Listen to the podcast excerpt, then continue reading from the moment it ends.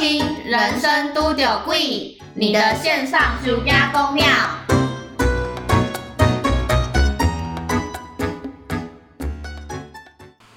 Hello，大家好，嗨，大家好，欢欢迎收听《人生都有贵》。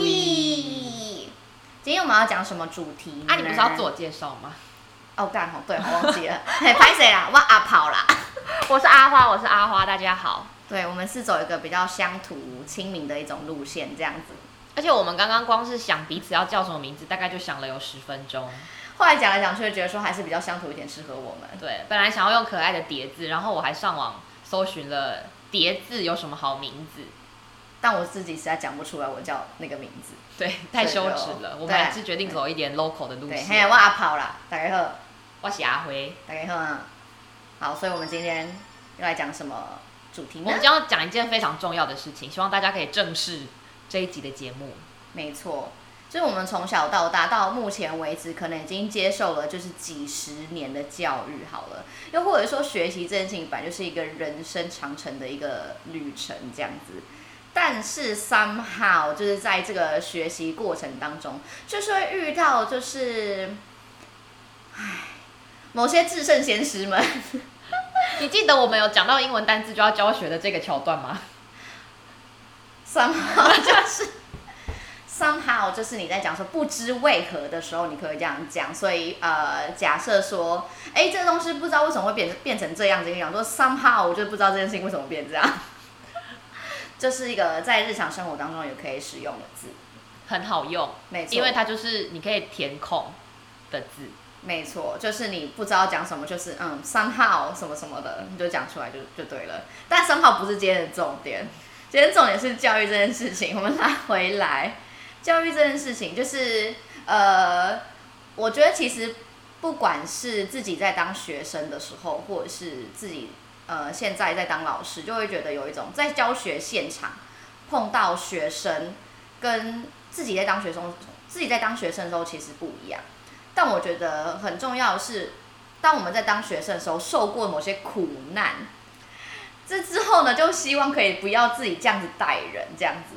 所以我觉得今天这个主题还蛮有趣的，我们要来讲一下说，我们在这个求学过程当中，有没有遇过什么老师是卡到音，或是他本身就是音的一部分？但我觉得你刚刚说，呃，我们以前自己小时候遇到的烂事，就希望不要发生在，就是自己不要再给这些学生带来这样的烂事。但我觉得有一些老师就是带着一种复仇的心态来，他就是觉得我小时候遇到烂老师，我他妈就要加倍奉还在我的学生身上。反正我之前的老师也都这样教，我现在这样教也没什么大不了的吧？对，我觉得就是因为他们这样，所以才诞生了今天这一集的节目。没错，就是回归到一个你知道最纯粹的部分。那我们在成为人的路上，然后有这样子的一些人生经历，然后看看这些老师怎么样行塑学生这样子。所以，我们今天就来讲一些学习烂事，或是一些老师鬼故事。对，老师本身是鬼是对。老师鬼故事，我要先从这个事情的根本源头开始讲起，就是我以前在读教育的科系的时候，遇到两个烂老师，真的是我觉得天呐，你们真的是大学老师吗？诶，怎么说？我先讲一个最简单，就是最简短的。第一堂课的时候，我好想讲出来是哪间学校，不行，不行，你忍住，你忍住，不然你用圈叉代替。我在你不要给我嗯嗯大学的时候，刚那个会被黄标。应该那个老师在第一堂课的时候，他就很直接的说：“我就是这堂课的老师，那你们也不用也不用想说上课的时候要反驳我的意见，或是想要提出一些不同的观点什么的。总之呢？我说的就是对的。如果你真的假的？true story，如果你有想要跟我提出不同的意见，那我就是把你当掉。我真的是觉得，Hello，这到底是什么世界？而且我读的那个教育科系是台湾算是有有名气的，对，因为他们就是那间学校就是以教育科系为主轴的学校，所以培养出了很多的老师，然后其中培养出老师的老师竟然说出这种话，你就会觉得哇，其来有自嘞，就是这些烂老师，哇，其来有自。哇，啊，我我他们就是一脉相承的烂啊。就是因为他们可能之前就觉得说啊，这个东西就是没有没有什么好反驳的，所以你们现在反驳我，那就是我觉得就是没有意义之类的。对，然后因为我一开始是想说，怎么可能会这样啊？这个老师是开玩笑的吧？结果我一抬头看到老师那个专注的神情，我想说哇，大事不妙了。他认真，他认真，他跟你来真的，对我好像会被当掉。因为你就是最喜欢跟人家有不同意见嘛。对，然后就是其中一个，然后在同一个学校、同一个科系遇到另外一个老师，也蛮夸张。就是那个时候在我们班上，除了我之外，还有另外一个跟我蛮好的同学，我们俩都是重考生，所以我们两个的年纪跟其他同学不太一样。然后他一得知这件事情之后，就很喜欢定我们两个，反正他就是看我们两个不顺眼的那一种。这是另外一个老师的故事了。对，现在已经换另外一个老师，然后他也是就是那种你不需要提出自己的意见啊什么的。但这两堂课啊，一堂课叫做我不要把主词讲出来，反正一堂课的名字跟艺术有关，另外一堂课跟音乐有关。就是我觉得两堂课都是要发挥创意的课，对都是你可以做出属于自己作品的东西的课。但是这两个老师都很很自私是吗？对，然后就是他说的就是对的，你也不用想要发挥创意啦，反正。他是控制欲很强的老师哎、对，啊，就是你跟着他步调走，你就不会被当哦，但你不能有自己的思想，好奇怪哦，可怕不？然后我分享一下，就是照理来说，我的同学们如果顺顺遂遂的话，现在应该是要毕业了。但是跟我一样被定的那个同学，他就是还在延毕当中，就是因为那一课音乐课的老师不让他过，他就为了那个音乐课延毕，然后现在还在异地求生存，傻眼可，怜不？他整个就是耽误他的人生、欸，没错，好可怜。我我真的是想不到有什么样的深仇大恨必须要这样。对，而且我们我跟他就是我们两个已经，我们两个的年纪其实不是考上毕大学那一年就重考，我们其实大其他同学蛮多岁的，嗯然后不知道到底是不是因为这个理由，他就很讨厌我们两个啦。但我觉得我们俩真的是很真心在祈求一个重新开始才会重考大学，都到我们这个年纪了，结果还要遇到这种 这么针对人的老师。这到底是为什么我要以以这种我觉得是已经算稍显歧视或是很不友善的一个方式去对待学生呢、他在讲话的语气上也都，他对他其实算是一个，我觉得对其他人来说他是很温柔的老师，就音乐课老师，他是温柔的。给人家就是，如果以既有的形象的话，也会觉得音乐课老师都是对啊温，柔然后我觉得更可怕的是他讲话真的是轻轻柔柔的，然后果对其他同学讲话可能就是说啊，我觉得你可以再试试看哦，但对我们两个讲话就是，嗯，我觉得你这样很夸张，哇，我觉得真的不可以耶，笑里藏刀的那种，对对不对？我真的怕爆，好可怕哦！我天哪！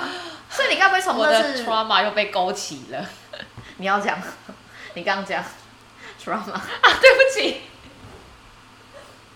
你自己自己讲 trauma trauma 就是创伤的意思，嗯，就是很严重的那种伤，对我们会会会用这个字。会搁在你心底的那一种。对对对对，如果只是一般的受伤或是什么的，我们可能会说是 injury 之类就可以了。但如果你要真的用到 trauma 的话，就是它真的很痛，对它真的很痛，在你的心里会烙印下一个很深很深的印记。你事后想起来，甚至还会有当时的那种不好的那种感受。没错，那个老师就是我的 trauma。所以你有觉得因为这个老师，然后后来就阻挡了你继续想要学习呀、或是想要成为老师这种心情吗？是没有，因为我觉得很庆幸的是，虽然那间学校都出了这种奇奇怪怪的老师，但我的班导是一个很正常的老师。他一直把正正常这件事情 正常变成很稀有，像是正常吗？还是不正常呢？留给大家伺候。他一直到我离开学校了，都还会跟就是跟我一样年纪比较大那个同学问我的近况怎么样，就说我回到台北之后过得还好吗？这样我超喜欢那个班导的。他现在还是有一直默默在关心你。呃，比较少，因为毕竟我的那个同学也比较少踏进学校，他就只剩那一门课而已。好惨哦！那还那堂课是只有那个老师教吗？，对，只有那个老师教。是垄断呢。，对，是垄，我觉得就是因为垄断，所以他们才敢这么大言不惭的宣示自己的就是主主张。权对，天哪！因为这就是他的领域，你没有任何人可以侵犯，而且基本上不知道大家知道知知不知道这件事情，就是老师是基本上不太能够辞退的，所以你如果当了老师，学校不会无缘无故把你开除，我不知道，是这样子没有错。所以，尤其是像是一些我们这些呃，假设是基本教育好了，义务教育的那些老师，基本上如果你真的是成为正式老师，学校没有理由把你辞退。哦，所以我们通常看到社会版那种很大的事件才会，是什么、什么体罚很严重或者狼师这种的才会真的。对，但那个也要看学校的处罚，就是有些可能就是说，那我可能是罚罚这个老师，就是可能停止教学，或是放长假多久这样子，或者是记什么样的惩处，但他最后还是不会把他辞退。这本身也是一个很都丢贵的制度哎。对啊，就我觉得这是一个算是教育界潜规则嘛。其实教育界的潜规则还蛮多的。好险，我还没有正式的踏入，就先离开了。对，就是这个这个潜规则，呃，我觉得各行各业可能都有潜规则，之后可以稍微来聊一下。但教育界的潜规则，呃，基本上就是有些老师啦，不要说全部老师，因为还是有很多老师是很认真的。但是有些老师呢，会觉得。呃，反正铁饭碗嘛，对，反正我不会不见，然后我可以继续就是这样子。然后教学这件事情本身就是很吃教学热忱，所以他如果教学热忱没了的话，那他就是剩下就是啊，我领钱，他就会变所谓那个鬼，对他就会有一种转转变，对，有一种转变的感觉，就是不知道被打了什么药剂或者什么的那种转变这样子。所以其实没有人可以开除得了他，所以完全就是一个自由行政。你想要成为怎么样的人，跟怎么样的老师，这样子。好可怕。没错，没错。那如果你要说到就是大学的话，又是另外一个另外一个环境，这样子，基本上是一样是教授，呃，学校不太可能会把你辞退。学校的教育经费会大部分花在是真的是正规的老师身上，也就是我们比较常见的助理教授、副教授跟教授他们身上，他们一样也是不太容易会被辞退的。所以其实我们很容易会写教学评鉴，对不对？就是你可能上课，然后上完，然后老师会说你要给一些 feedback，就是回应，然后你要给一些教学评鉴啊，然后去让学校去知道说这个老师的教学状况怎么样。我在大学的时候有遇过一个老师哦，他是在教呃法律啊跟公民生活之类有关的这样子，但是因为呃非法律系的学生才可以修那门课。也就是说，大部分学生呢都对于法律这件事情不太了解。就他上课，你知道上什么吗？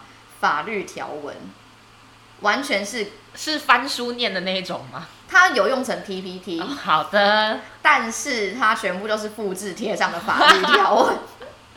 天哪，我没有人看得懂啊，真的没有人看得懂。然后。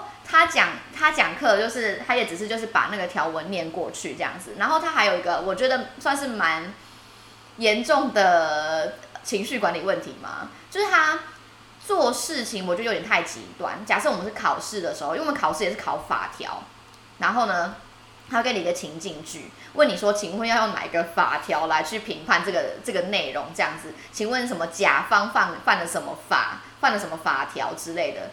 所以你就要把它写出来。那还有说，就是考试前一周会跟我们讲说有哪些题目会去准备。那有些同学就会觉得说啊，我们认识，我们就分一半，对不对？然后呢，他就有发现这件事情，他直接让那两个同学零分。他说，因为你们两个互抄。天哪！然后很神奇吧？而且重点是你们两个犯了互抄的法律。对对，你们两个互相抄袭，我就哇。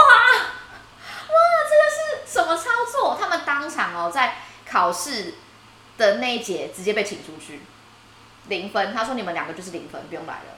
那那两个女生就是有点难过，然后下课就试图要去找这个老师去呃沟通，对对，讲说哎不是他们不是抄袭或什么，他们只是一起完成这份呃答案的。然后那你事先给人家题目，不就是要我们做好准备的意思吗？对，他的意思是你每个人自己准备自己的。这样子，然后那，那两个女生就去跟老师去做沟通，然后结果老师就回他说：“那你怎么确定我这次是出哪几题？那如果我全部都刚好出出在 A 女生的，就是 A 女生负责的这些题目的话，那你是 B 女生是不是就抄袭 A 女生？那如果我全部刚好都出在 B 女生这个题目的话，那你 A 女生是不是就抄抄袭 B 女生？就这样，就完全对他来讲，法律根本就是他自己定的吧？对对对，这个我就说就是他的主权，你知道吗？然后结果我们。就是大部分我认所认识的同学有修过那那门课，都说他们会给很低的教学评鉴，因为就是觉得这个老师的做事方式有点太极端，然后上课其实也没有说真的讲得很清楚，让学生理解。结果这个老师依然在这个学校开这堂课，依然完全没有变。所以我们写教学评鉴这些就是写心酸的。呃，像我们这种讲师会需要哦。但是正规的，他们那种正式被聘请的，就是对他们来说不痛不痒。对他可以选择要看或不看。当然，我们系上老师也是有老师，就是会很认真看那些评价。但是我遇过我朋友讲说，有一个老师直接在课堂上看着那个教学评鉴哦，找出那个留，就是留一些比较哇负面评语的学生，然后直接在当众面前大哭给他们看。大哭哦，我以为是要大骂他们呢。大是大哭，他先找找，就是说什么是谁写出这种话什么的，是谁是谁说什么我上课上不好啊，怎么之类的。他想用苦肉计，就是怎么样，然后结果就是对，然后结果大家就也没有也没有回应这样子，然后就他就开始在大家面前落泪，就只会显得他更失控而已啊。嗯，对，我觉得其实身为老师，我知道会有自己的情绪问题，一定会有，因为我也会有。但是，呃，我觉得蛮需要学习一件事情，是怎么在学生面前理性的跟他们沟通，或者是去了解他们的想法。当然，就是很多人会说什么啊，有些老师就是真的教的很不好啊，或者什么之类的。但我自己在当老师的时候，我就会觉得说，嗯，也许是这个老师的用意，学生不理解这样子。但是太过于情绪用事，对我来说还是觉得有点，嗯，尤其是在课堂上。对，因为我觉得在对老师来说，在课堂上就等于你在上班啊。没错，上班的时候没有理由，就是突然发泄自己的情绪吧，就是毫毫无，也不能说是毫无理由啦，就是应该说是毫无征兆。对啊，他有理由，他有理由。对，他就突然之间就开始情绪崩溃，然后就是就是哭着，然后说什么。老师教你们这么认真，这么用功的准备这些课，你们居然说老师教的很不好，你们到底对我有什么意见？这样子，然后那堂课就没有上课了。那这位老师可能就不是我们所谓的故意，他可能就是被附身的那一种，有可能不知道被什么 突然一个上来，然后就唰哭出来。对，所以就是我觉得教学评鉴归教学评鉴，然后实际上教学现场完全就是看老师的自由心证这件事情。所以我觉得老师真的是有个超级超级重要的角色，然后那两个就是完全在针对你呀，他们就是看重考生不爽。你就是犯了什么罪？美貌吗？还是什么？如果是这样，那就太好了，我乐意接受。我那无处安放的魅力，我真的是真的很抱歉了，我就是这样的人。但是如果说到就是撇除大学好了，我们刚刚讲到说有一些义务教育嘛。在国小啊，或者是国中啊之类的，你有什么遇到不好的老师的经历吗？我真的是，我认真回想起来，这应该是我最小最小开始质疑老师这个身份的时候，就 因为小时候小时候一定会觉得老师是对的，不然为什么大家都说要听老师的话？但是我现在要分享这个案例，真的是我妈第一次教我什么样叫做对老师生气，就是我国小时候上了一个舞蹈课，气起来。然后，哎，我幼稚园的时候就有在学舞蹈了。然后我国上升上国小，看到可以上舞蹈班，我就觉得哇，好开心哦。然后我妈也是觉得，嗯，不错啊，二话不说就报名报下去。然后呢，第一堂课就是老师就开始就是发一些每个人的道具啊、彩带啊、呼啦圈啊什么东西的。然后呢，我记得有个同学，他就是当天。我记得是家里有很重要的事情，不知道，但我忘了是丧事还是喜事，反正就是他必须。这两个很极端，但都是很重要的事啦。反正就是这种程度的事情，所以必须要请假。好。然后他的家长就是家长有跟其他认识的家长说，刚好我妈妈是其中一员，然后要跟老师说。嗯。然后我就有提醒老师说，老师谁谁谁今天请假，我可不可以先帮他领他的东西？哦，OK。然后老师就说没关系，不用，我下礼拜再给他。哦，然后到了下礼拜，这个同学来了之后，老师就说：“你是谁啊？我们班没有你这个人呢。”哈，然后我当下想说：“老师好凶！”但那个时候还不知道质疑老师是不对的，我只是觉得老师好凶。回家赶快跟妈妈说：“妈妈，那个谁谁谁上礼拜不是请假吗？”结果老师竟然说：“我们班没有你这个人呢。”天哪！然后那天怎么了啊？然后我妈一开始也是想说，老师应该就真的忘记有这个人吧，毕竟第一堂课没有到，可能真的。就是没有这个印象。哦，所以那个是第一堂课，对，第一堂课。OK，然后后来又有一次呢，换我必须请假了。哦哦，嘿嘿，因为大家都说时长太长了，所以我们决定在这里突然卡掉。就剪成两集，那我到底怎么了呢？我怎么了呢？下我集待我续。我我